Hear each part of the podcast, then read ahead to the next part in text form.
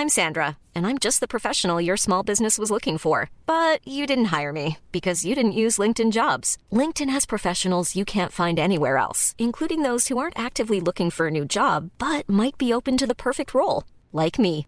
In a given month, over 70% of LinkedIn users don't visit other leading job sites. So if you're not looking on LinkedIn, you'll miss out on great candidates like Sandra. Start hiring professionals like a professional. Post your free job on linkedin.com/people today.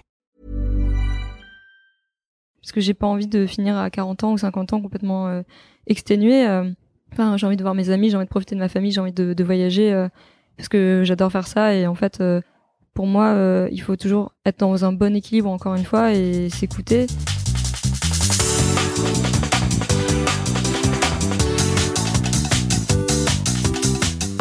Bonjour à toutes et à tous et bienvenue sur Sens Créatif, le podcast qui explore les motivations et les stratégies des artistes de l'image. Je m'appelle Jérémy Kleiss, je suis illustrateur et podcasteur à Paris et vous pouvez me suivre sur Instagram at Jérémy Kleiss. J'en profite aussi pour préciser que Sens Créatif a aussi son propre compte Instagram, donc n'hésitez pas à aller jeter un petit coup d'œil à Sens Créatif-du-bas podcast. Et avant de plonger dans l'épisode du jour, j'aimerais remercier Adobe qui sponsorise ce podcast depuis le début de la saison 3. Adobe s'est donné pour mission de révolutionner les expériences numériques à travers le monde, parce que les expériences d'exception sont des sources d'inspiration et de changement qui font avancer nos vies, et il n'y a pas d'expérience d'exception sans créativité. Et ça, ce n'est pas moi qui dirais le contraire. Car oui, la créativité est l'affaire de tous, et nous avons a priori tous quelque chose à raconter. C'est pourquoi Adobe a créé le Creative Cloud, une solution clé en main vous permettant d'accéder à plus d'une vingtaine d'applications de création pour donner vie à toutes vos idées. L'idée, c'est de stimuler cette créativité qui sommeille en chacun de nous. Vous savez, cette petite étincelle-là, eh bien le Creative Cloud, son job, c'est de permettre à tout un chacun, du professionnel le plus exigeant à l'étudiant débutant, de créer ce qui lui plaît où qu'il se trouve. Alors si j'étais vous, j'irais jeter un petit coup d'œil sur adobe.com, histoire de tester la version d'essai gratuite. Ce serait dommage de s'en priver, alors allez-y, vous m'en direz des nouvelles. Et sans aucune transition, aujourd'hui je suis ravi de vous présenter ma discussion avec Delphine Dussou, plus connue sous le pseudonyme d'Alcafine. Artiste multidisciplinaire partageant sa vie entre Paris et Montréal, Delphine s'est toujours donné les moyens pour y arriver. Elle est ultra prolifique et depuis plus de 10 ans, elle décline son univers riche et coloré sur divers supports. Qu'il s'agisse d'animation 2D ou 3D, d'illustration, de peinture, voire de collage sur les murs, Delphine passe de l'un à l'autre avec beaucoup d'aisance. Elle a aussi beaucoup travaillé dans le milieu de la musique et ça, vous vous en doutez, ça m'a intéressé. Et pour vous donner quelques noms, Delphine a travaillé pour des artistes comme Pharrell Williams, Major Laser, Jane, Mister Oiseau, Big Flo et Oli, le Cirque du Soleil, le Dour Festival en Belgique, j'en passe et des meilleurs. Elle fait aussi partie du collectif de VJing Bibi Blaster, une discipline artistique que je ne connaissais pas vraiment avant de la rencontrer, et elle vous en parlera bien mieux que moi. Dans cet épisode, Delphine me raconte son parcours, comment elle a fait pour percer dans ce milieu ultra sélect qu'est le monde de la musique. Elle me raconte aussi comment elle choisit ses projets et négocie ses prix, de sa relation avec son agent, des différences culturelles entre Paris et Montréal, du burn-out et de l'équilibre à trouver entre projets professionnels et vie privée, de son rapport à la confiance et comment elle éduque ses clients et enfin de son intérêt pour le collage et le street art. Et on termine d'ailleurs avec une petite anecdote avec la chanteuse Angèle. Je n'en dis pas plus, je vous laisse découvrir. Alors sans plus tarder, je vous laisse écouter ma discussion avec Delphine Dussou. Bonne écoute. L'épisode spécial Belgique, je sais pas si tu te souviens, j'avais fait enregistrer sur une terrasse, il y avait des avions qui passaient, on entendait Ouais. des voitures et tout, et donc euh, Trop bien. Pff, ça, ça, ça a pas dérangé plus que ça. Donc Oui, de euh, toute façon, euh, tant que la voix elle, elle ressort, ça va quoi. voilà, c'est ça exactement. Ouais. Donc du coup, ben, si ça te va, on peut, on peut y aller? Vas-y. Allez, ben, Delphine, bienvenue sur Sens Créatif. Merci de me recevoir euh, dans ce, ce petit, euh, comment on appelle ça? Une petite cour Petite intérieure. cour, de petite cour intérieure, ouais, Ouais. très Un sympa. petit havre de paix euh, dans Paris. Exactement, ouais, carrément, ouais, ça fait trop du bien. Donc, euh, bah, let's go. Bah ouais, vas-y. Est-ce que tu peux te présenter et euh, me dire ce qui te motive à sortir du lit le matin? Alors, euh, donc moi je m'appelle Delphine Dussou, mon pseudo c'est Dalcafine et je suis directrice artistique, mais je suis aussi multidisciplinaire parce que je fais de l'illustration, je touche au VJing, j'ai fait des études en animation 2D. Puis en fait en ce moment je me diverse, je me diversifie pardon de plus en plus euh, en faisant de la peinture, euh, des collages, euh, de la sérigraphie, plein de choses. Donc euh, voilà, j'aime bien toucher à tout. Et euh, qu'est-ce qui me motive à sortir du lit le matin? Bah c'est souvent euh, le travail quand c'est en semaine. Puis je suis quand même contente euh, parce qu'aujourd'hui, à force de travailler depuis des années, bah je j'arrive à faire vraiment ce que j'aime. Donc euh, ça, ça motive le matin euh, pour se lever. Tu m'étonnes, c'est trop bien. Est-ce que tu pourrais du coup nous raconter un petit peu ton arrière-plan personnel, un petit peu ton parcours et ce qui t'a amené à découvrir le, le monde de l'image. À quel moment est-ce que le déclic s'est opéré en toi? Franchement, ça fait hyper longtemps. Enfin, parce que mes deux parents sont m'ont sensibilisé hyper tôt à, à l'art. Ah. Donc euh, ma mère, elle avait toujours voulu faire les beaux-arts quand elle était plus jeune, mais bon, c'était compliqué parce que sa famille voulait pas trop, etc. Bon, c'est encore euh, l'ancienne génération et tout. Donc euh, finalement, elle en a pas fait euh, son métier. Et euh, mon père faisait de la photo, ma mère aussi. Donc euh, depuis petite, euh, été sensibilisée là- comme ça. Euh, ma mère nous a pas mal euh, poussé à faire du dessin. Par exemple, quand on était petite, on, on faisait des, on, on- on écrivait des poèmes avec ma sœur. Bon, c'est des poèmes d'enfants de 3 ans. Ouais. Et ma mère nous faisait toujours illustrer les poèmes qu'on faisait. Ah, trop Et bien. ensuite, elle les gardait dans une pochette. Et donc euh, l'autre jour, on avait ressorti la pochette avec tous les poèmes et les dessins qui sont, euh, bah, c'est des dessins d'enfants quoi. Donc c'est vraiment pas grand chose. C'est un bonhomme euh, avec des bâtons et tout ça, avec le soleil dans le coin de la page, tu sais Ouais, là, ouais, comme ouais, tous les enfants. et en fait, voilà. Donc je pense que c'est venu de là. Et après, bah mon premier souvenir à la maternelle, c'était que on avait une énorme banderole à, à peindre avec tous les enfants. Et puis, bah, tout le monde a mis sa main dans la peinture et l'a mis sur la banderole et ça faisait un dessin. Puis, moi, j'étais la seule à avoir fait un bonhomme. Ah, ok. Du coup, la maîtresse m'avait offert la banderole en disant, oh, Ah. mais c'est génial, euh, t'as fait un dessin et tout. Euh, euh, Et euh, donc, je me sens que c'était ma première fierté en tant que petite fille de, je sais pas, euh, ça devait être en dernière section maternelle, donc je devais avoir 5 ans. Et ça vient de là. Puis après, j'ai toujours continué à dessiner. Et je me souviens que dans mes classes, c'était toujours ah Delphine, c'est la dessinatrice. Est-ce que tu peux me faire un chien? Est-ce que tu peux me faire un chat? Puis au fur et à mesure que j'ai j'ai grandi, après je suis allée en art appliqué. ouais. Donc j'ai fait un bac art appliqué à Orléans. Et là, bon bah voilà, ça ça touche sur euh, euh, le design d'objets, le design d'espace, l'architecture, euh, le stylisme et tout. Puis bon bah progressivement, ça m'a ouvert encore plus. Mais j'avais déjà un bon bagage, je pense, parce que mes parents m'emmenaient déjà voir plein Ouais. d'expos. Mm. Enfin, je sais pas, je suis allée voir l'expo. euh, ouais, Ouais. je suis allée voir l'expo Basquiat quand j'avais 7 ans. C'était la première qui était à Paris, je crois. On n'arrive pas à retrouver exactement l'endroit avec ma mère je crois. On s'est dit mais c'était où? Et je me sens que ça m'avait bouleversée. Et euh, et c'était pas encore hyper connu en France. Puis ma mère était hyper fan de Frida Kahlo depuis euh, qu'elle a 20 ans donc il y a pas mal de choses comme ça. Je suis allée au musée Dali à Figueras quand j'étais petite. Pareil ça m'avait j'aime pas Dali hein, mais ça m'avait bouleversée. Ouais. j'ai trouvé ça trop bizarre et ça m'angoisse un peu euh, ce qui ce qui, ce qui dessine. Le surréalisme. non mais c'est vrai. Enfin en fait euh, ce que fait Dali c'est clairement genre tous mes cauchemars quoi. Ah oui. de quand j'étais petite. Des, des trucs euh, c'est pour ça que je supporte pas genre tout ce qui est le courant surréalisme parce que ça m'angoisse profondément. Mais enfin voilà. Mais en tout cas ça vient de là et depuis très petite quoi. Ok. Trop bien. Et du coup, euh, et donc du coup, l'animation, le vidging, tout ça. Quand on observe ton travail, le milieu de la musique, il est partout. Ça déborde de partout. C'est coloré. Il y a, du mouvement non-stop. Bon, je pense voilà, le milieu, de la musique, c'est hyper proche avec. euh, Enfin, ça fait partie de toi, quoi. Je me demandais comment est-ce que tu as fait pour euh, entrer dans ce milieu-là de la musique? Alors à la toute base quand j'étais toute petite j'étais passionnée par les vidéoclips. Ouais. donc je les regardais euh, tout le temps genre sur M6 euh, je me souviens de ceux de Michel Gondry Daft Punk enfin je trouvais ça incroyable j'étais à fond. Et en fait euh, je m'étais toujours dit ah moi je vais bosser dans la musique plus tard euh, je vais faire euh, des vidéoclips. Puis après en grandissant je me suis dit ah en fait ça paye pas mais en fait s'il y a pas d'école. Enfin bref c'est toujours euh, le truc où tu commences. Donc bon après je me suis dit tant pis euh, je vais faire complètement autre chose euh, je vais partir en animation parce que j'avais toujours voulu faire de la BD et puis euh, l'animation ça rejoignait aussi ce que j'aimais bien tous les dessins animés quand j'étais petite. Donc je suis vraiment partie dans une euh, dans des études d'animation classique euh, animation 2D traditionnelle euh, After Effects ensuite j'ai fait l'MK à Angoulême où là j'ai développé à apprendre la 3D comme je savais faire en 2D je me suis dit bon bah je vais avoir une formation 3D comme ça plus tard c'est sûr je vais trouver du travail. Et donc j'ai vraiment commencé la formation classique où les profs, euh, ils nous prédestinaient à être tous euh, auteurs, euh, réalisateurs de films, aller à la poudrière ensuite, euh, aller dans la série animée, enfin bref, en fait, ce que font tous mes amis aujourd'hui, quasi. Ouais. Et donc je suis allée à Lille hein, ensuite après mes études. Et donc là, j'ai travaillé vraiment dans le truc classique, quoi, publicité euh, ou euh, ou série d'animation, quoi. Donc euh, le le schéma euh, Classique. cl- prédestiné voilà Ouais. que, que genre tout le monde fait et en fait euh, à Lille j'ai je suis devenue amie avec une fille qui s'appelle euh, Lou Blaster parce qu'on a fait la, la même école donc euh, les SAT et elle était plus jeune que moi et en fait elle me suivait avec les années j'étais un peu sa marraine tu Ah, vois en mode ouais D'accord, trop drôle. et en fait on est devenus potes Et elle, elle faisait du VJing. En fait, elle avait appris à en faire en 2011, je pense, 2010, euh, en Norvège. Et en gros, euh, elle m'a dit un jour, est-ce que tu veux rejoindre mon groupe euh, de VJ euh, Baby Blaster? Ok. J'ai fait, ouais, vas-y, trop bien, charmé. et euh, donc, en fait, on a fait notre première soirée à Dunkerque fin novembre 2011. Dunkerque représente. Ouais. Et puis, euh, en fait, ça m'a trop plu. J'avais préparé des loops d'animation et tout. J'étais un peu stressée au début parce que je savais pas tout comment est-ce que ça fonctionnait.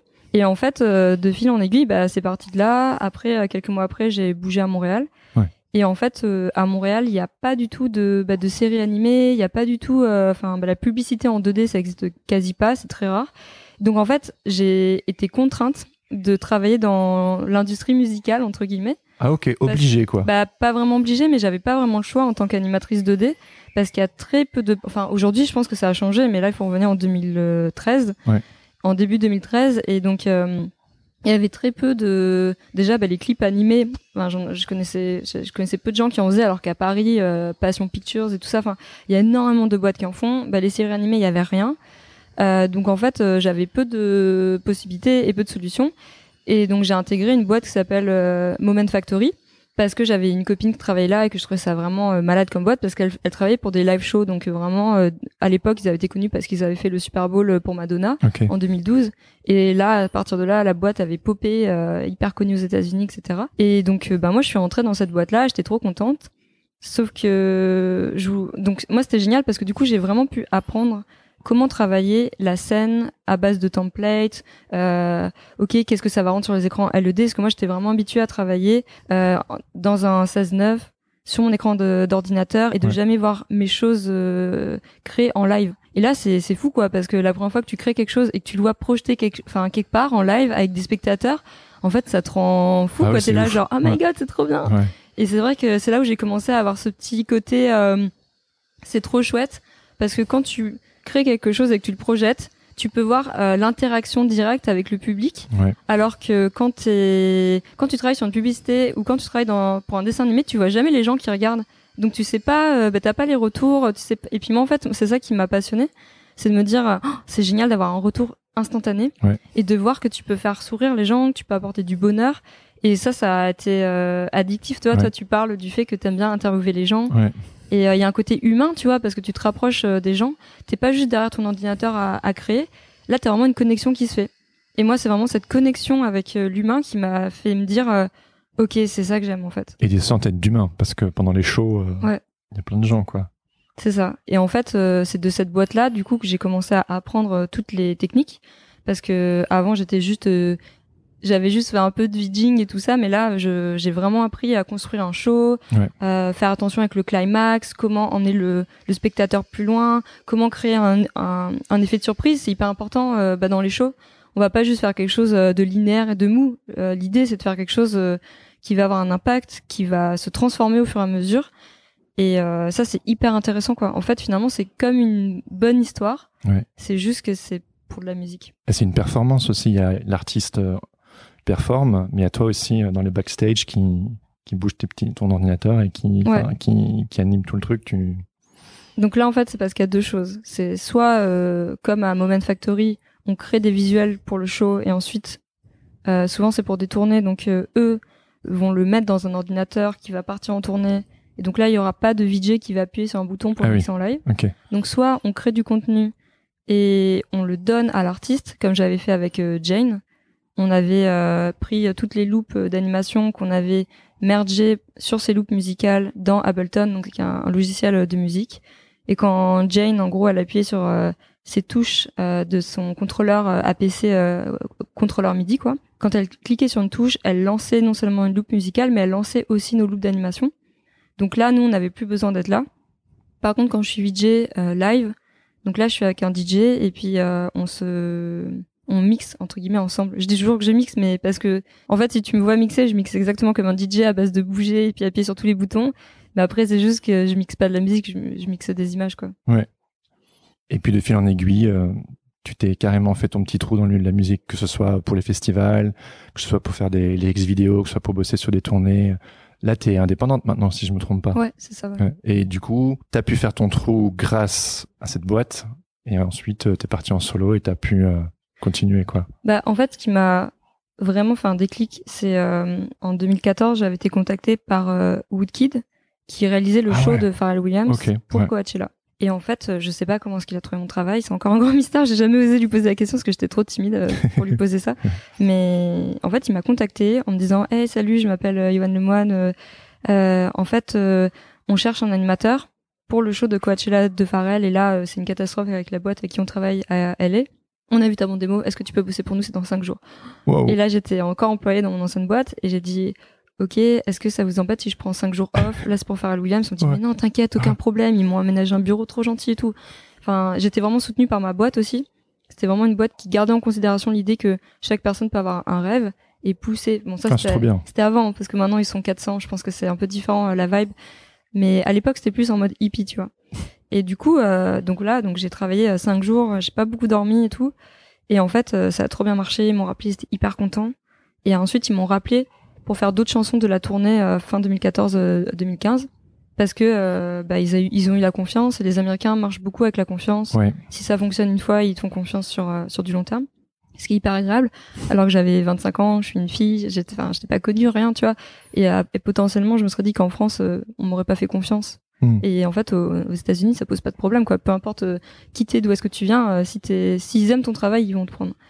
Et en fait, ça, ça m'a fait un déclic et je me suis dit, ok, si je suis capable de bosser sur des choses comme ça qui me font vraiment vibrer, parce que dans ma boîte, ils me faisaient aussi bosser sur beaucoup de choses photoréalistes et du coup, j'avais du mal à imposer le côté animation, parce qu'ils avaient tendance à dire que l'animation c'était pour les enfants. Mm.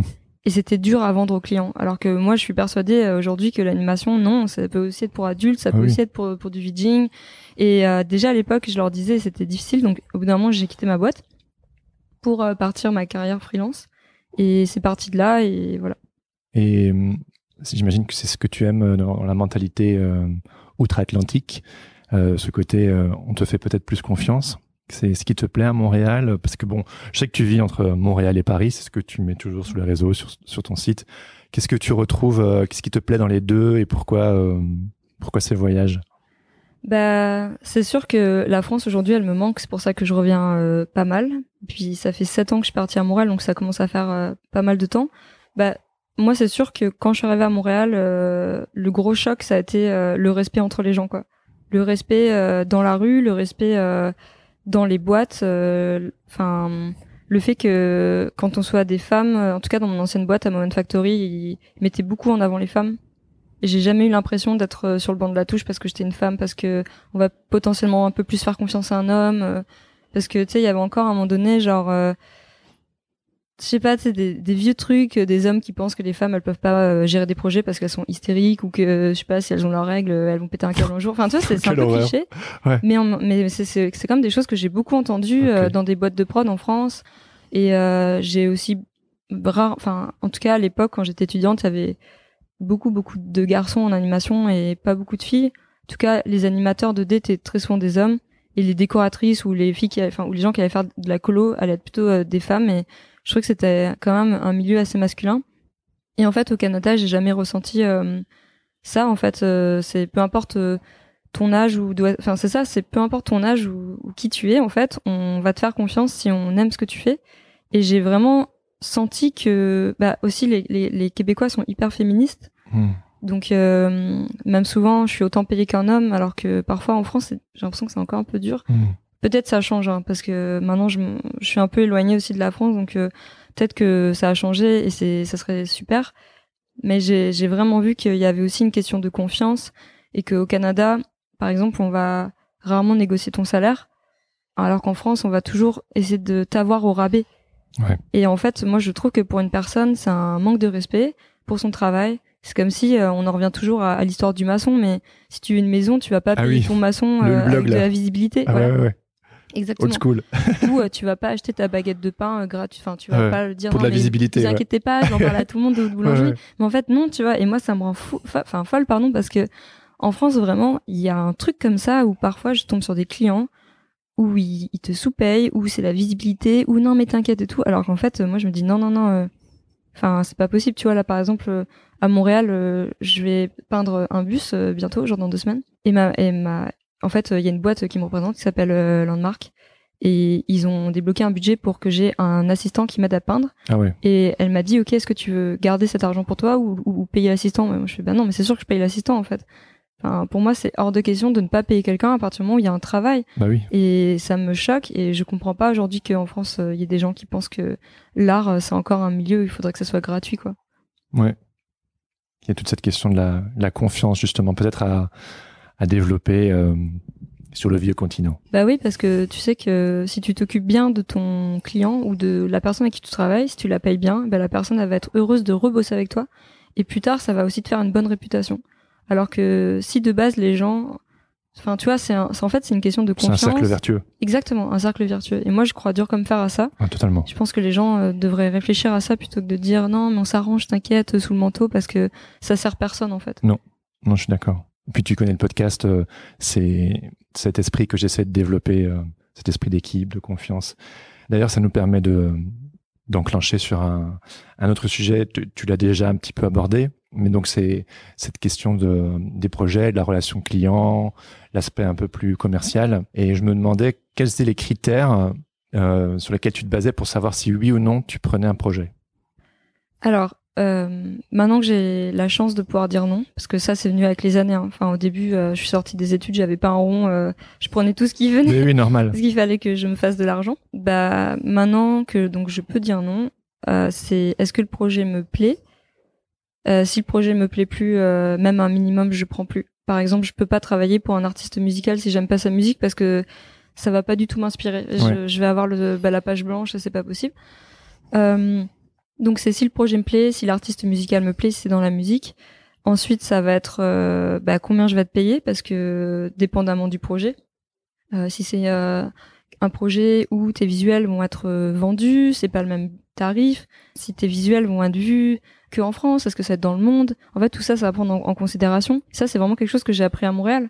Parce qu'en fait, je me suis rendu compte qu'en France, on se faisait beaucoup avoir avec ça. Parce que les gens, en fait, ils te, ils te payaient. Et alors que moi, à Montréal, j'ai appris, euh, bah, justement, grâce à la boîte qui me gère, euh, Landmark, là, ah bah non, euh, tu sais que tes visuels, s'ils sont utilisés euh, dans plus de tel pays, euh, si c'est utilisé sur tel ou tel ou tel ou tel format, là tu rajoutes bah, de l'argent. Oui. Ah, vous voulez faire genre des tote bags avec ces visuels en plus, alors ça sera tant d'argent. Ah, et en fait, le truc c'est que, en fait, bah heureusement que donc bah, cette boîte là, elle me, elle me défend parce que c'est elle qui va me chercher des projets où moi je peux leur en amener, mais c'est elle qui va gérer tous mes contrats. Et du coup, bah maintenant j'ai compris comment se baquer en tant qu'artiste. Bien sûr. Et en fait, je me suis rendu compte qu'en France, il n'y a jamais personne qui nous a appris ça. Et par exemple, je reçois encore euh, des demandes pour créer des pochettes d'albums euh, vinyles ou quoi, enfin pour des artistes musicaux. Et puis c'est juste ah on a juste ça comme budget. Bah oui, mais votre album il va être vendu. Donc euh, bah mon visuel il va sans doute être sur des flyers, Ouais. sur des vinyles, sur euh, sur des posters, enfin sur votre com euh, Facebook, euh, Instagram et tout. Donc en fait tout ça ça a un coût. Et souvent quand moi j'explique ça en France, les gens me disent ah mais Ah non ouais. mais nous on n'a pas l'habitude. D'habitude on paye 500 euros et puis c'est bon. Bah non en fait mec. euh, en fait, ça s'appelle euh, le copyright ou les, dro- ou les Ouais. droits d'auteur, quoi, tout simplement. Donc souvent, il faut euh, plutôt que d'être payé en droit d'auteur, parce que c'est pas possible, hein, c'est clair. hein, euh, si tu fais un visuel pour un pour un artiste ou quoi, il va pas te te donner de l'argent euh, tous les trois mois, tous les six mois, c'est pas possible. Donc souvent, tu crées, enfin, tu tu demandes un tarif qui inclut les droits d'auteur. Ouais. Pour que toi, tu t'y retrouves. Ouais. Et je me souviens qu'à Montréal, j'avais fait des visuels pour un projet. Et euh, deux ans après, ils voulaient réutiliser mes visuels. Ils sont revenus vers moi pour me dire Hey, on aimerait réutiliser tes visuels pour cette année. Combien tu nous chargerais pour qu'on. En fait, juste pour les droits d'auteur. Mais j'ai jamais entendu ça en France. Ouais. Et en fait, c'est ce respect des règles et ce respect de l'artiste à Montréal qui m'a vachement éduqué et qui m'a appris. Et en fait, c'est là surtout je me suis rendu compte qu'en France, on se faisait tout savoir. quoi. Ouais. C'est incroyable. Ouais, on nous apprend pas euh, à l'école, on n'a pas forcément des notions de ça. Enfin, du moins quand moi j'y étais, et euh, je savais pas que tu étais représenté. Donc du coup, euh, les choses s'éclairent un peu. Comme, tu sais, j'ai aussi un agent, et je pense que la négociation de prix, tout cet aspect business, ça crispe énormément d'artistes, d'indépendants, de jeunes qui sortent de- des études, et même des gens qui sont dans le métier depuis super longtemps. Et euh, à moins d'avoir un agent, c'est des commerciaux, donc voilà, ils pianotent avec ça à longueur de journée. C'est difficile de. On n'est pas éduqué à ça. Et je me souviens quand je t'ai rencontré, ça m'avait marqué en fait, ce côté euh, euh, peut-être plus anglophone. J'ai aussi une culture assez anglophone, donc euh, ça me parle, ce côté un peu self-made, ce côté un peu décidé, ce, côté on y va, on, se donne les moyens d'y arriver. Et ça m'a frappé chez toi. Et il y avait vraiment ce côté un peu businesswoman, tu vois. Nobody screws with Delphine, tu vois. Et voilà, c'était aussi pour ça que j'avais envie de discuter avec toi parce que voilà, je pense que beaucoup d'entre nous, on se retrouve parfois un peu démunis face à, euh, par exemple, je, t'en avais parlé, je pense la dernière fois, mais le milieu de la musique, c'est quelque chose qui m'attire. Enfin, initialement, même si j'ai un peu changé. Euh, mais si quelqu'un me fait de l'œil pour faire une affiche, je vais pas dire non. Mais il y a ce côté, euh, le milieu de la musique, par exemple, ça paye pas énormément. Euh, et t'as envie d'y rentrer, on te propose 500 balles, tu te dis ok, alors que en fait euh, peut-être c'est pas beaucoup. Et voilà, on, on sait pas. Bon, voilà, j'ai fait une sorte de petit monologue là, mais euh, ouais, euh, je me demandais comment tu faisais toi. Bon, tu as répondu en partie avec ton agent, mais tout passe par ton agent ou tu te dis encore des choses de ton côté ou ça se passe comment Alors non, donc il y a pas tout qui enfin qui passe avec mon agent. C'est-à-dire que en gros, eux ils vont proposer des projets parce qu'ils gèrent plusieurs artistes et puis quand il y a un projet qui pourrait fitter avec mon univers, il, me le propose. Moi, après, si j'ai un gros contrat qui arrive, je peux arriver leur dire, ok, là j'ai ce gros contrat, je j'ai pas du tout envie de m'occuper de la paperasse, donc eux prennent un pourcentage euh, là-dessus et eux gèrent toute la partie euh, administrative. Et en fait, c'est vrai que tu disais que on n'est pas préparé à ça. Moi, je pense que effectivement, en fait, c'est pas notre métier en tant qu'artiste parce que nous, on est créatifs. Bien sûr. Et je pense que être dans la paperasse, parler avec des clients, c'est épuisant. Ça nous, enfin, ça, ça épuise notre créativité. Et donc moi, je suis pour que, à partir du moment où les gens, ils ont la chance de pouvoir trouver un agent, quelqu'un qui les représente, euh, moi je dis foncer parce que c'est hyper important. Déjà, ça nous permet euh, bah, de se baquer vis-à-vis du client. Le client va moins essayer de jouer avec notre culpabilité parce que c'est ça que j'ai remarqué en France, c'est que les clients français c'est de te culpabiliser en disant ouais, mais tu te rends compte quand même bien payé. Enfin, ça m'est arrivé plein de fois. C'est pour ça qu'aujourd'hui j'en parle plus détaché, hmm. mais parce qu'en fait j'ai eu tout ça qui m'arrivait avant. Je pense que en, si on en parle à d'autres illustrateurs, tout le monde a, est, passé par ces trucs-là. Ouais. Après euh, l'idée, quand tu disais euh, qu'il fallait, euh, ouais, on te propose de faire un genre une pochette d'album pour 500 euros. Bah, c'est à toi de voir. En fait, moi, je, il faut toujours que je me dise, ok, c'est à moi de voir si ça me plaît, est-ce que je me sens confortable avec cette situation-là? Est-ce que potentiellement euh, ce projet peut m'emmener vers d'autres projets? Par exemple, euh, je sais pas, euh, demain t'as, je sais pas, euh, quelqu'un de hyper connu bah, qui te contacte. Si t'es payé 500 euros, mais que t'es confortable de bosser pour ça, il faut aussi parfois se dire, ouais, mais attends, c'est quelqu'un d'hyper connu. Voilà. Donc j'aurai de la visibilité. Donc ok, pour cette fois-ci, je fais une exception et c'est correct et j'accepte ce tarif. Donc en fait, je pense que c'est essentiel de se poser toutes ces questions-là et de toujours se respecter en tant qu'artiste parce que sinon ça crée énormément de frustration et euh, ça peut aller aussi euh, trop de travail vers un burn-out. Et le burn-out en fait vient aussi souvent d'une frustration liée à un projet. Ça vient aussi de beaucoup de travail mais t'es aussi plus tendu parce que tu te retrouves pas dans un projet. Et donc euh, pour moi c'est un bon équilibre.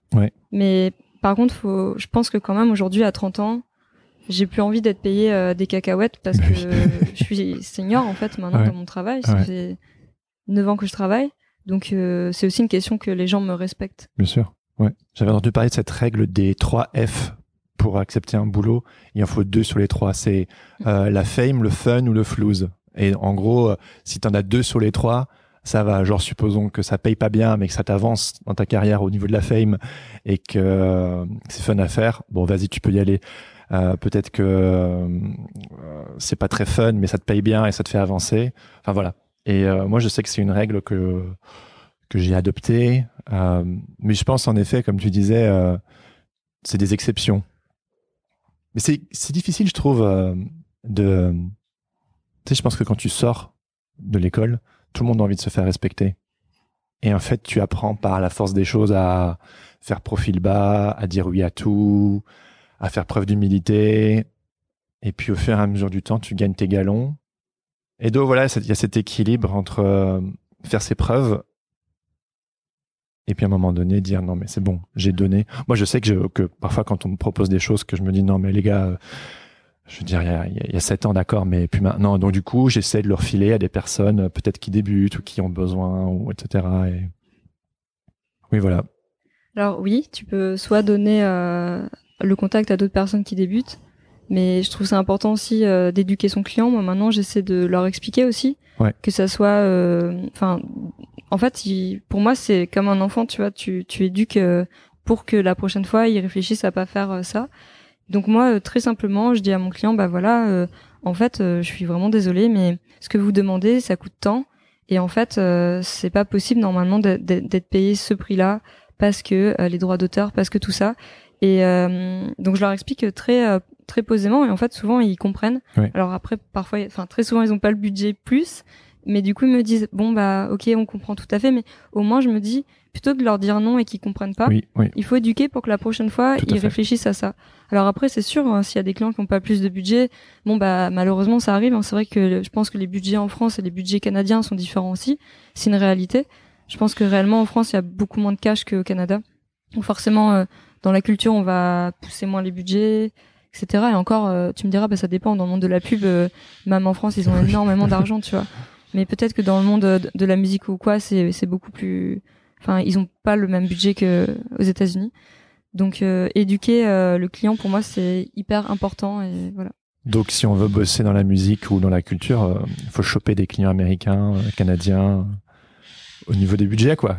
Ouais. Alors après, pour un Français qui vit en France, travailler au Canada, c'est pas spécialement. Enfin, à distance, c'est pas spécialement le best parce que le avec le dollar CAD qui est vachement bas. Ah oui. Euh, nous, c'est cool si moi je travaille pour euh, des Européens parce qu'ils me donnent des euros Ouais. ou des Américains ils me donnent des dollars US. Donc ça c'est bien, moi ça me fait plus d'argent. Mais euh, je sais que si les Canadiens euh, ont pas plus de budget, bah, la personne qui est en France, si elle demande, euh, je sais pas, par exemple, euh, 5000 euh, euros, bah en fait, si le Canadien veut dire bah non, ça fait euh, 7000 dollars, on peut pas, on a juste 5000 dollars, bah Ouais. Tu vois ça va. Donc ça dépend, mais c'est vrai que je trouve que les Américains sont sont de façon générale euh, hyper flexibles et font beaucoup confiance. Donc Ouais. euh, On en revient toujours à ça. ouais, Toi, t'as le bon combo. En vivant entre Montréal et Paris, t'as le, t'as les bons côtés de l'Europe et les bons côtés de, du Canada. ouais. Ben en fait c'est ça. Je suis hyper contente euh, de ma vie nomade parce que finalement j'ai pas le temps d'en avoir marre du Canada ou de la France parce que il y a plein de points positifs au Canada, plein de points positifs à la France et des choses aussi que j'aime pas non plus genre dans les deux pays. Mais du coup euh, le fait de vivre entre les deux, bah ça me permet de diversifier mes projets.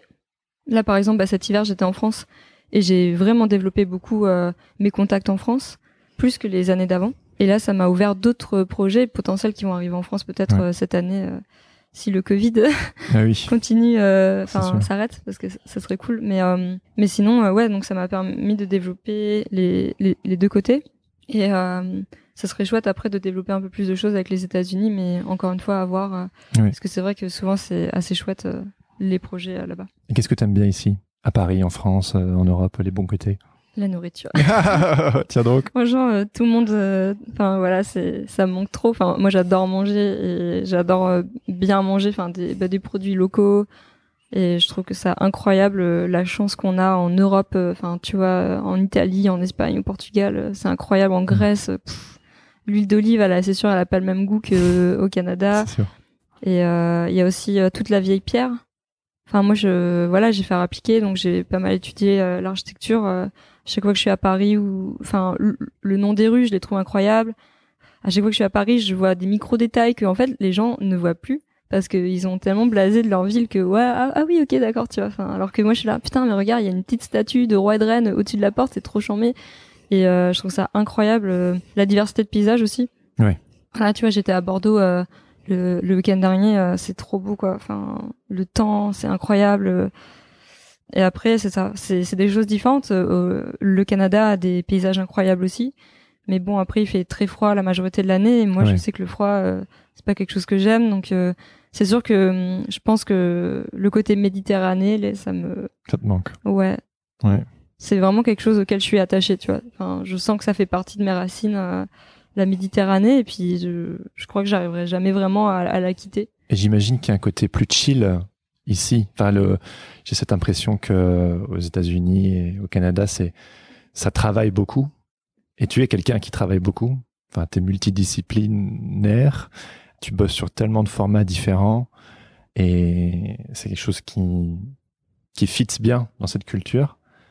Après, j'imagine qu'il y a un équilibre à trouver, que tu retrouves peut-être aussi ici en France avec le côté un peu plus euh, dolce vita, un peu plus euh, méditerranéen. Je sais pas, qu'est-ce que tu en penses de, de cet équilibre-là? Euh, alors oui, c'est vrai qu'aux États-Unis on travaille beaucoup, mais après je pense qu'en France aussi, hein, vraiment, en fait, quand on est freelance, euh, Ah Oui, non, que oui, bien sûr. Oui. ouais, en fait, ouais, en fait c'est ça. Je pense que quand on est employé, effectivement, on travaille euh, peut-être moins en France qu'au Canada. Enfin, encore, je sais pas trop, parce que j'ai jamais trop été employé. Mais c'est vrai qu'en France, on a des lois qui protègent 35 Oui. heures, etc. Ouais. Euh, quand, enfin, en fait, au Canada, c'est différent. Tu peux travailler 80 heures semaine, tu seras pas payé 80 heures. Ça va aller dans ta banque de vacances. Ah. Ouais, donc en fait moi dans mon ancienne boîte, euh, je, je bossais euh, parfois euh, 80 heures semaine, genre je me souviens finir euh, genre le samedi soir à minuit et en fait j'avais jamais plus d'argent. Donc euh, par contre quand t'es freelance, euh, je trouve ça, euh, ouais, je- en fait je pense que quand t'es freelance, comme tu peux accepter un travail, un nombre de un nombre de taf illimité, en fait euh, toi-même tu peux, en fait je pense que quand t'es freelance c'est toi qui décides si t'as si t'es un bosseur ou pas, enfin c'est toi si t'as envie d'être un travailleur ou pas. Et moi, je, je sais que j'ai, j'ai eu beaucoup d'opportunités cool et du coup, il y a un moment donné où je me suis dit, ah, mais je peux pas refuser ça, mais ça non plus, mais ça non plus. Du coup, j'ai accumulé trop de travail et j'ai, enfin, tu vois, j'ai fait un mini burn-out euh, l'année dernière, et l'année d'avant aussi, parce que, Ouais. En fait, c'était là entre, ok, est-ce que je dis non, mais ça me fait trop chier de dire non à ce projet, ou est-ce que, vas-y, je, je, je suis capable genre, de tout prendre et là, je vais faire un, un bon gros mois où je bosse comme une folle, ou deux mois, trois mois, mais le problème, c'est qu'en fait, sur du long terme, ton corps, euh, Il tient plus quoi. Donc euh, faut faire attention. Mais après, euh, tu vois, je regrette aucun des projets sur lesquels j'ai travaillé. Ouais. Parce que je me dis que euh, ça m'a emmené tellement de choses aujourd'hui et puis j'avais tellement envie de de pouvoir euh, être libre de mes projets. En fait, je pense que quand j'étais petite, jamais j'aurais pu penser que j'aurais pu avoir du être appelée pour mon propre style. Et euh, pour moi aujourd'hui, je suis trop contente que Ouais, oui. ça soit le cas, tu vois. Mais tout ça, c'est des années de travail derrière. Ouais. Je- tu l'as pas en claquant des doigts. Euh. c'est hyper gratifiant, mais il y a un prix à payer, quoi. Enfin, en tout cas, parce que moi, je suis un peu perfectionniste, donc ça, c'est mon problème. Ouais. c'est que je pense que, puis j'ai, dans mon dessin, je mets pas euh, cinq minutes à faire mon dessin. Je Ouais. mets énormément de temps parce que c'est, il y a beaucoup de lignes, il y a beaucoup de détails. Parfois, j'essaie de faire des animaux un peu en mode gravure, donc c'est beaucoup, beaucoup de, Ah oui. bah, de travail. Et parfois, je me demande si je devrais pas simplifier mon style parce que ça me prend vachement de temps. Et je pense que c'est pour ça que si j'accepte plein de projets, comme mon dessin me prend beaucoup de temps à réaliser, et bah je, je me sens vite euh, surpassée. Ouais. Alors que si j'avais un style euh, plus simple, euh, ça se trouve, euh, ça irait quoi. Mm. J'ai le même euh, questionnement en ce moment. On a des styles différents, mais euh, j'ai aussi ce côté euh, perfectionniste. Et euh, plus le temps avance, plus je veux euh, simplifier tout ça, décomplexer tout ça. Je pense qu'au final, mon travail, euh, c'est une quête de, de liberté en fait, de moins se prendre la tête. Et euh, parce que voilà, on veut prouver euh, qu'on sait faire les choses, que ce qu'on fait, ça tabasse. Mais à quel prix? Enfin, peut-être tu me parlais de burn-out, t'en as fait deux, c'est pas rien quand même. Je me rends compte qu'on est plus fragile qu'on ne veuille euh, peut parfois l'admettre et que parfois on veut épingler des clients cool et on a des opportunités qui viennent vers nous. Euh, mais moi, parfois, je me pose la question voilà, de ma santé mentale. Je me dis, mais voilà, à quel prix? Ouais. Bah moi c'était 2020, tu vois, je me suis fixé ça, euh, je me suis dit OK, euh, 2020 ça va être l'année où où je vais faire un petit break. Donc j'ai commencé mon année par prendre euh, euh, 10 jours de vacances et 10 jours de vacances euh, à Lanzarote et puis après genre en, genre en Andalousie, puis après il y a eu le Covid Ah oui, merde.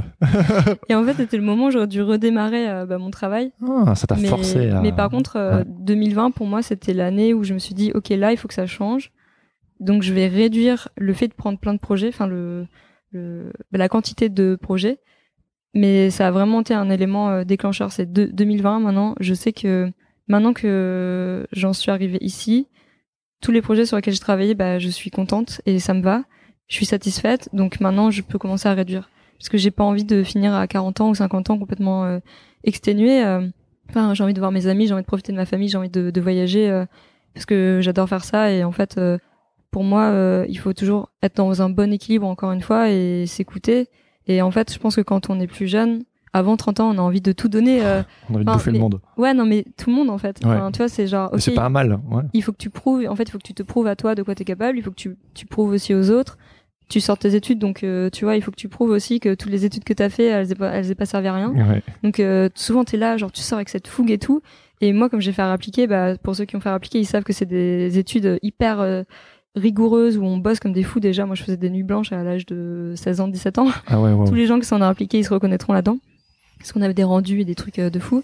Du coup, j'étais vachement euh, éduquée à ce travail euh, intense dès, dès mon plus jeune âge. Et j'ai toujours continué, continué, continué. Mais même les gens euh, de mes promos à l'MK ou quoi, enfin, c'est des bosseurs, quoi.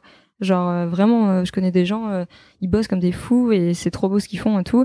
Mais il y a toujours énormément de travail derrière. Donc, c'est sûr que je pense que hum, la plupart des artistes à 30 ans commencent à faire bon, allez, maintenant, Ouais. je vais plutôt être chill. Et puis, euh, et c'est bon, là, j'ai déjà commencé une bonne carrière, je suis content. Ouais. Et maintenant, euh, je peux me reposer un peu. Et euh, voilà. Enfin, moi, je pense que c'est ça que je vais faire. Maintenant, je vais continuer à accepter des projets parce que j'adore mon métier et tout. Par contre, je vais en accepter moins et je vais être de plus en plus euh, picky sur mes choix. Dès que ça me plaît pas trop, non, je prends pas. Comme ça, je me, tu sais, je préfère euh, parfois me dire, je préfère avoir une journée de off dans ma semaine où je lis un bouquin, où je, où je me repose, où je vois mes amis, plutôt que d'accepter euh, un projet qui me plaît à 90%, tu vois, ou enfin à 80%. Ça, je, maintenant, je, je mets en priorité un peu plus euh, ma vie à côté. Bah, c'est un luxe euh, que t'as pas volé en même temps. Je veux dire, euh, ça fait 9 ans que tu bosses, puis avec les études que tu as fait, ça fait de vous des, des machines de guerre. La preuve en est, ton site internet, toute la production et tout. Alors, il faut que je vous dise un truc, les auditeurs. Je viens de caler que sur ma tasse, il est écrit I love my penis. Voilà, je l'avais pas vu. Ça me fait beaucoup rire et ça me perturbe, mais c'est super. Euh, C'est vrai que je t'ai donné message, j'aurais pu donner euh, coffee break, mais non. Ouais, voilà. Euh, revenons à la discussion. Euh, oui, oui, voilà. Donc, tu, tu l'as pas volé et tu voudrais un petit peu plus euh, vivre pour toi. Et c'est drôle que tu parles de, de ce rapport à la trentaine. Parce que, bon, on a le même âge. Mm. Et je me retrouve, euh, j'ai pas fait des études où on a fait de moi une machine de guerre. Moi, j'ai fait des beaux-arts, donc ils nous invitaient plus à chercher notre voie et expérimenter. De temps en temps, j'aurais bien voulu être un petit peu plus euh, carré. Mais là, voilà, c'est un processus que j'ai déjà enclenché, même avec ce podcast. Il y a ce côté, bon, tu fais tes preuves, tu as épinglé les clients, tu fais ton chemin, tu coches les petites cases sur ton, ton tableau de chasse. Et puis à un moment donné, tu te dis, euh, qu'est-ce que tu veux vraiment maintenant, quoi? Et toi, du coup, euh, si on devait parler des, des 5, 10 prochaines années, donc tu m'as dit, voilà, chiller un peu plus, voyager, mais c'est quoi un peu euh, ce que tu aimerais euh, accomplir ou vivre après avoir construit ces neuf premières années? Bah, moi, je t'avoue que là, il y a un médium que je travaille d'un peu de, de plus en plus, c'est la peinture. Parce que, bah, pour moi, c'est aussi quitter un peu euh, l'écran. Ouais. Parce que, voilà, digital, ouais. tu vois, euh, moi, j'ai une tendinite euh, à la main qui va jusque à mon épaule. Et en fait, ça, c'est parce que je bosse beaucoup, mais je bosse beaucoup sur la tablette. Donc là, je me suis acheté un iPad déjà pour changer ma façon de tenir mon poignet. Et, mais aussi le fait qu'on soit tout le temps courbé devant notre ordinateur, tu vois. Enfin, on a tous mal au dos. Oui, oui. Parce que c'est hyper dur, en fait, de se tenir vraiment droit devant son ordinateur. Au bout d'un moment, tout le monde s'affaisse, enfin, que tu le veuilles ou non. Donc, euh, ça participe aussi à l'entretien de, bah, de ton corps. C'est sûr que quand moi je peins, j'ai pas la même gestuelle ou la même dynamique que sur mon ordinateur. Ça fatigue moins, t'arrives mieux à dormir aussi. Donc là, euh, de plus en plus, euh, grâce justement à Landmark, donc la boîte qui me représente à Montréal, eux, ils m'emmènent plein de projets en peinture. Euh, peindre, Ah ouais. euh, ouais, par exemple, peindre une murale, là, euh, peindre le bus euh, bah, dans deux semaines. Donc c'est pas mal de choses en fait qui me sortent de mon ordinateur.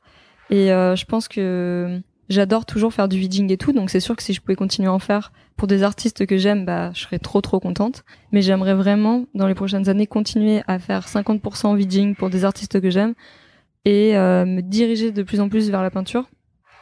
Mais toujours aussi euh, l'illustration de base parce que j'adore, mais c'est vrai que la peinture pour moi c'est un médium qui me j'ai envie de d'explorer un peu plus. Ouais, tu mets les mains dans le cambouis, quoi. Ouais, et puis c'est c'est moins stressant, tu vois. Il y a un côté euh, comme quand tu dessines euh, sur une feuille de papier, il y a un côté euh, thérapeutique un peu. Oui. Et moi, tu sais, je mets de la musique, euh, je- enfin, je, je peins, euh, je suis trop bien, quoi. Enfin, Ouais. c'est un peu retour au, à la base, Ouais. parce que bah, quand on est petit, on a tous euh, peint ou fait de l'aquarelle ou quoi, tu vois, avec nos parents. euh, Et euh, Tu retrouves une sorte d'état d'insouciance, d'innocence. De... C'est comme la méditation, en fait. Ouais. Tu fais un avec l'univers et avec toi-même. si tu veux. Et tu fais du collage aussi. euh, Ouais. Peinture, collage. euh, Ouais, bah, le collage, c'est une autre façon encore de, un autre moyen d'expression qui, en fait, finalement, se rapproche euh, un peu des murales, quoi, ou du graphe, parce que c'est dans la rue. Et c'est ça qui est cool, en fait, avec l'art de rue, c'est que c'est visible euh, par tout le monde et pas seulement dans une galerie où la plupart des gens euh, ne vont pas en fait. Parce que faut avoir une enfin faut avoir une éducation quand même pour aller dans une galerie. Il y a pas tout le monde qui est qui va oser rentrer dans une galerie. Il y a des gens euh, si leurs parents les ont jamais emmenés ils vont dire non bah moi ça me touche pas. Donc ce qui est bien avec la rue c'est que finalement tu peux mettre des, des petits morceaux de toi cachés. Et puis moi là c'est marrant parce que j'en ai fait à Paris il y a il y a deux semaines et il y a des gens qui m'ont retrouvé, euh, enfin qui m'ont qui ont reconnu en fait euh, bah, mon bah, bah, mes visuels, qui m'ont tagué euh, dans Instagram alors que j'avais en fait je, je, signe pas ou alors je mets des LKN pour pas que on me retrouve parce que j'ai quand même peur parce que c'est illégal tu vois. Oui, on a pas envie de se faire emmerder par la police ou d'avoir des amendes. Même si bon il y a plein de gens qui font pire tu vois. Bien sûr. Mais on sait jamais. Et donc c'est toujours agréable quand les gens ils reconnaissent ton visuel et qui te mentionnent. T'es là genre ah trop bien. Tu fais ça la nuit? Ouais. Ouais. Ah bah obligé. Hein. Ouais.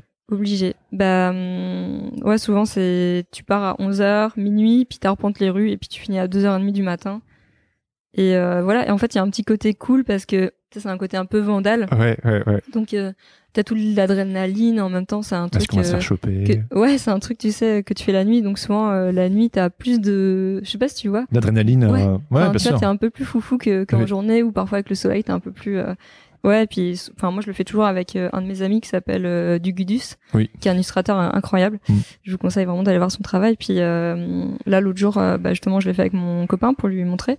Et, et donc c'était lui, il a adoré. Donc c'est aussi le fait de partir à plusieurs. On en avait fait aussi avec Jane. Ouais. Ah ouais, c'est vrai. Ouais, elle avait adoré. Trop fort. On en avait fait en décembre justement avec mon ami Dugudus et elle. Et en fait, à chaque fois que on montre ça à des gens, qu'on va aller les initier, ils sont tout fous et en fait euh, ils prennent aussi euh, ce goût au vandalisme. Ouais, bien sûr. Et donc c'est assez drôle. C'est après il faut pas être trop un hein. 3 c'est le maximum je pense, mais euh, mais il y a un côté travail d'équipe où toi t'aides à, à, faire le collage de l'autre et il y a une autre personne qui, fait le s'il y a pas. Ah ouais. Mais on a déjà croisé plein de voitures de police et à chaque fois on se dit merde ils nous ont pas vu enfin on a eu trop de chance parce que vraiment parfois tu te dis bon bah si tu tombes sur des policiers qui veulent juste te faire chier bah en fait tu es en garde à vue et ça t'est arrivé moi non mais j'ai je connais des gens qui s'arrivent. Hmm. Donc euh, faut faire attention. si tu fais attention, normalement, il n'y a pas de problème. C'est un peu jouer à se faire peur, quoi. Ouais, je sais pas, il y a un côté un peu adolescent, c'est marrant. Ouais, prendre des risques. Puis tu, tu poses ta, ton empreinte euh, dans la ville. Ouais, puis aussi tu la poses dans des endroits. Euh, pardon, tu, moi je prépare tous mes visuels à, l'avance, je les découpe. Et quand tu passes devant un endroit, tu dis ah mais ce, ce visuel-là, pardon, il irait trop bien sur cet endroit parce que l'architecture est comme si. Après, tu tu colles pas n'importe où. Hein je veux dire, tu vas pas les coller sur un bâtiment euh, haussmanien, un truc euh, magnifique. Enfin, je veux dire, tu vas coller dans des là où les murs sont un peu défoncés, là où il y a déjà des collages, là où il y a un gros tag euh, devant. Tu vas pas euh, non plus être irrespectueux, quoi.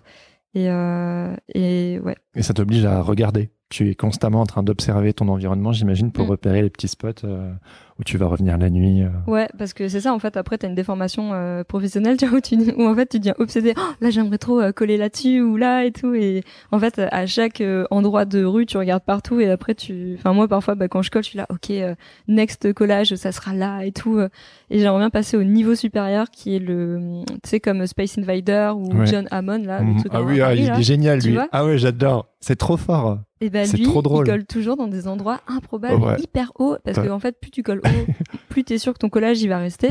Et ça, c'est le next level. Et moi, je veux trop accéder, mais il faut une échelle de foot, bah, avec l'échelle. Je pense qu'ils ont un camion, les mecs. Et après, si tu te fais repérer aussi, enfin, il faut aller hyper vite, quoi. Parce que bon, une échelle, euh, c'est pas la même chose, tu vois. Et euh, donc vite, vite, il faut descendre. Hein vite, vite, il faut descendre. Euh, quand donc encore plus de risques, mais par contre, là, t'es sûr que ton collage il est encore plus visible. Et moi, je trouve ça trop bien. Et t'as une anecdote de l'endroit le plus fou où tu as collé pour le moment? Bah, hum, pas vraiment parce que j'en ai pas non plus fait euh, énormément, mais ah si, j'en avais fait. Euh, alors c'est, bon, j'ai un peu honte de le dire parce qu'il a été, il a été euh, retiré au bout de trois jours, donc à mon avis les propriétaires en ont, en eu marre, mais ah, c'était juste devant le métro de Belleville. Mhm. Il y a une sorte de supermarché, je sais plus comment il s'appelle, ah et en fait j'avais collé un tigre. Et avec mon ami du Gudus, on s'était dit bon, moi je veux trop coller là mon tigre, je sais pas pourquoi je le vois là et puis c'est tout. Donc j'ai fait un blocage sur ce mur-là. Et en fait, il y avait plein de monde. C'était juste devant l'énorme boulevard genre de Belleville et tout. Il y avait trop de monde euh, dans la rue, juste devant euh, la bouche de métro, quoi. Et là, j'étais là, bon, vas-y, on le fait genre en deux-deux et tout. Et en fait, c'était trop le, trop le stress. Et on a réussi à le faire en, je sais pas, 15 secondes euh, maximum parce qu'il fallait aller trop vite. Trop fort. Et, et, et en fait, c'est, c'est marrant parce que tu dis, non, mais là, en fait, il y a une chance sur sur euh, vraiment rien qu'il y a un flic qui passe à ce moment-là Ouais. parce que c'est un boulevard où il y a Ouais. des, des gens, euh, des flics et tout. Et, euh, et voilà, donc ça c'est cool, tu vois, quand tu fais dans des endroits passants. Ouais. C'était de jour, ça? C'était euh, le soir à 22h. Ah oui, ok. Donc il y avait quand même beaucoup de gens. C'était un jeudi soir, donc tu sais, les gens ils sortent quand même, ils vont, ils vont au bar, ils, ils rentrent du métro. Ouais. Donc c'est un peu couillu de le faire de, juste devant une bouche de métro et sur un boulevard, tu vois, Enfin, Ouais, sur un-. Comme un rond-point, quoi, enfin une sorte d'axe. euh, C'était assez drôle. C'est une sorte de récréation, on dirait. Avec tout le travail euh, très sérieux et tout, euh, pour le digital et tout. Et puis ça, c'est. Allez hop, on va Ouais. s'amuser, quoi. Non, mais c'est cool aussi de voir ces visuels en grand. Tu sais, Ouais. euh, ça change. C'est comme quand tu fais une murale. En fait, nous, encore une fois, on est habitué à dessiner sur un tout petit truc, un iPad, un, un écran d'ordinateur. c'est pas très gros. Et le fait de le voir en vrai, Ouais. franchement, ça fait quelque chose. Ouais. Et, euh, et encore une fois, je- j'en reviens à ce que je disais tout à l'heure. euh, Pour le travail de Vidging, ça permet aussi de de connecter les gens avec ton art Ouais. directement. Mhm. Et le fait que moi, les gens, ils, prennent des photos, euh, qu'ils m'envoient sur Instagram ou qu'ils reconnaissent ça, enfin, tu dis, ah, trop bien, je connecte avec des gens, tu vois. Et ça, c'est autre chose que de travailler dans la pub ou travailler dans le, Ouais. Dans la série animée ou autre chose, enfin, où tu vois pas le, enfin, de toute façon, la pub, en général, ça fait pas frissonner les gens, tu vois, ça reste de la pub, quoi. Et c'est Mais- éphémère, quoi. Ouais. Pour euh, terminer cette interview, il y a une histoire que j'aimerais trop que tu me racontes. C'est comment tu as fait pour refiler un vêtement avec un de tes dessins dessus à Angèle? Alors, euh, bah, c'est, en fait, je connais Ariel Tintard, qui est un ami à moi qui était le pianiste de Angèle de 2000 2018 à 2019. Et en fait, euh, il est venu dormir chez moi à Montréal parce qu'Angèle euh, est euh, passée au Francofolie. Et en fait, euh, bah, on se baladait euh, dans la rue, puis on a retrouvé Angèle avec, avec lui. Ah ok, tu l'as rencontré en vrai. Ouais, on a bu un, un verre après ensemble avec sa manager, et puis Ariel, et puis Kikwe qui était le, le batteur à ce moment-là. Et en fait, euh, comme j'avais fait la, la veste avec le cartel, j'avais demandé au gars du cartel, j'ai dit bah est-ce que euh, parce que en fait le soir, je, Ariel m'avait invité au spectacle et il m'avait dit bah si jamais tu veux offrir ta veste à Angèle, euh, bah moi je peux lui emmener quoi. Ok. Du coup j'étais donc euh, voilà, j'étais allée récupérer la veste et et en fait c'était un peu la surprise quand elle l'a portée sur scène Ah ouais. parce que je m'y attendais pas du tout parce que euh, en fait Ariel lui a offert euh, avant euh, avant le show et finalement elle est arrivée sur scène avec la veste et j'étais là ok Oh trop bien surprise mais tu sais enfin moi je l'ai pas offert pour qu'elle la porte sur scène hein, je l'ai juste offert pour elle pour qu'elle Oui. la porte euh, bah, dans son quotidien et donc c'était une bonne surprise euh, quand elle l'a portée sur scène j'étais hyper contente quoi Ah ouais. Ah c'est drôle, c'est tout, tout simple en c'est fait tout comme simple histoire. ouais c'est juste euh, Je me souviens quand j'ai vu la photo sur Instagram, genre. Alors comment ça s'est passé ça? C'est. Et au final, on en revient toujours à cette histoire de relations humaines. euh, Ouais. Oui puis après tu peux offrir un truc à un artiste et si l'artiste aime pas euh, bon il, il le porte pas tu vois donc euh, là ça faisait plaisir toi je me suis dit bon bah ça se trouve euh, elle a kiffé et puis elle a voulu la mettre donc euh, c'est bien Bah ouais, franchement, c'est c'est hyper stylé quoi. Mm. Super. Bah écoute, euh, merci euh, Delphine pour cette discussion, c'était méga intéressant. bah merci à toi Et puis bah au plaisir. Bah ouais, carrément.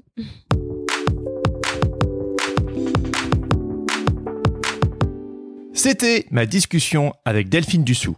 Merci à elle pour son temps. J'ai passé un excellent moment à discuter ensemble dans cette petite cour intérieure. Si cet épisode vous a plu, je vous invite à le dire à Delphine en la suivant sur Instagram ou en visitant son site internet. Vous verrez son site fourmi de clips vidéo et d'images foisonnantes. Alors si vous êtes plutôt branché musique et animation, pour sûr, ça devrait vous plaire. Pour ne plus jamais louper un épisode, abonnez-vous sur vos applications de podcast, suivez-moi sur les réseaux sociaux ou rejoignez ma newsletter. C'est là que je partage mes petites réflexions du moment, des vidéos inspirationnelles, de la soupe existentielle, des coups de cœur et des trucs rigolos. Pour vous inscrire, rien de plus simple, rendez-vous sur senscreative.fr, le tout nouveau site internet consacré au podcast. Vous retrouverez le lien en haut à gauche ou dans les notes de cet épisode.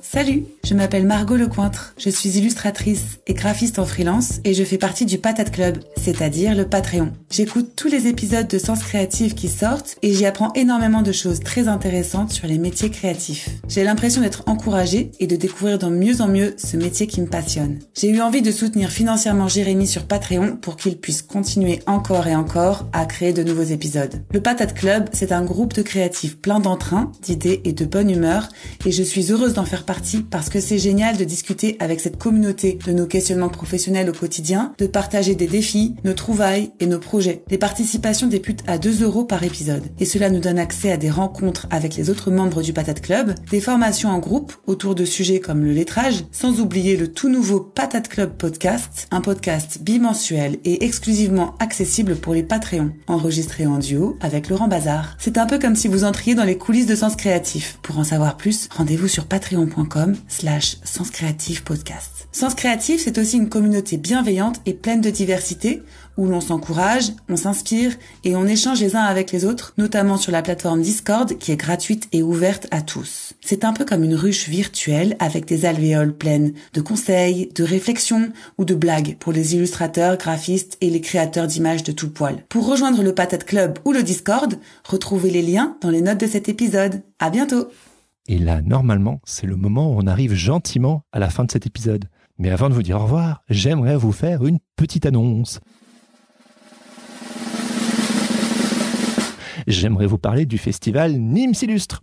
Si vous êtes un fidèle auditeur du podcast Nîmes Illustre, vous en avez déjà entendu parler. En effet, l'été dernier, j'en ai parlé avec Marie-Laure Cruchy, que vous connaissez sûrement sous le pseudonyme Cruciforme, dans l'épisode 34. Rappelez-vous. Alors, euh, le festival Nîmes Illustre donc, est un festival d'illustration qui... Euh, qui se déroule, je vais parler au présent, hein, qui doit se dérouler et qui se déroule à Nîmes. Et c'est assez, euh, alors c'est fou, hein, c'est une aventure euh, assez incroyable de monter un festival. C'est une petite, euh, c'est c'est vraiment monter. Ça beau être un travail bénévole, encore une fois, de plus où tu comptes pas ton temps et tu donnes généreusement. C'est quand même un, un, projet de conviction où tu essayes de mettre en place on est porté par des utopies quelque part hein, hmm. quand on monte un festival. On essaye de, on a envie euh, d'œuvrer, euh, euh, comme toi tu le dis très bien, pour la communauté en fait des illustrateurs. En tout cas, moi je sais que ça fait partie des moteurs, même si je le, voilà, ça, s'impose là comme ça. Normalement, ce festival devait avoir lieu en 2020. Mais comme vous n'habitez pas sous un rocher, vous savez pertinemment que comme nombre d'initiatives culturelles ou artistiques, crise du Covid oblige, le festival n'a pas pu avoir lieu. Mais cette année, les amis, cette année, le festival aura bien lieu. Et si vous aimez l'illustration, je ne peux que vous encourager d'y participer car la programmation est riche et ambitieuse. Au programme, des expositions, des conférences, des visites dans la ville, des temps de rencontres professionnelles. Vous aurez aussi l'occasion de présenter votre book à des agents. Afin de bénéficier d'un portfolio review, il y aura également des ateliers de sérigraphie, de risographie, de réalité augmentée, un workshop pour créer son propre fanzine, une librairie pop-up, j'en passe, et des meilleurs. Sans oublier le fait que Sens Créatif aura le plaisir d'y organiser son deuxième enregistrement live et en public, un peu comme celui que j'avais organisé à la Slow Gallery fin 2019 et que vous pouvez découvrir en écoutant l'épisode 20. Et ça, les cocos et les cocottes, ça me réjouit tout particulièrement. En effet, j'aurai le plaisir d'animer une table ronde en compagnie de Marie-Laure Cruchy, Michael Prigent du Parisianer et Marion de Meulenard que vous avez déjà eu le plaisir d'écouter sur ce podcast afin de discuter d'un sujet qui me tient particulièrement à cœur, à savoir fédérer la communauté artistique. Et en cette période de crise du Covid, le sujet est encore plus d'actualité. Comment faire pour fédérer des illustrateurs et des illustratrices autour de projets collectifs et collaboratifs? That's the question. Marie-Laure, Marion, Michael et moi-même apporterons chacun notre regard et notre expérience sur la question, et ça va être passionnant. Alors si vous aussi vous avez envie de rencontrer d'autres personnes de la profession ou des membres de la communauté Sens Créatif, le festival Nîmes s'illustre c'est le festival à ne pas louper cet été. Les expositions seront visibles durant tout le mois de juillet, mais les festivités auront surtout lieu le week-end du 2, 3 et 4 juillet. Alors prenez vos tickets de train et venez faire la bringue avec nous, ça va être bien bien bien. Toutes les infos, la programmation et tout le tintouin sont à retrouver sur le site www.nimsillustre.fr. Voilà voilà. Comme d'habitude, je termine en remerciant mon ami Adrien Guy pour l'habillage sonore de ce podcast. Faudra un jour que je lui offre une médaille à ce cher Adrien, à force de le remercier à la fin de chaque épisode, mais pour de vrai. Allez jeter un œil sur ses réseaux sociaux at Adrien Guy Musique ou écouter ses morceaux sur sa page SoundCloud. Sur ce, je vous donne rendez-vous dans deux semaines pour un nouvel épisode. En attendant, bonne semaine à tous et surtout, restez créatifs. Ciao ciao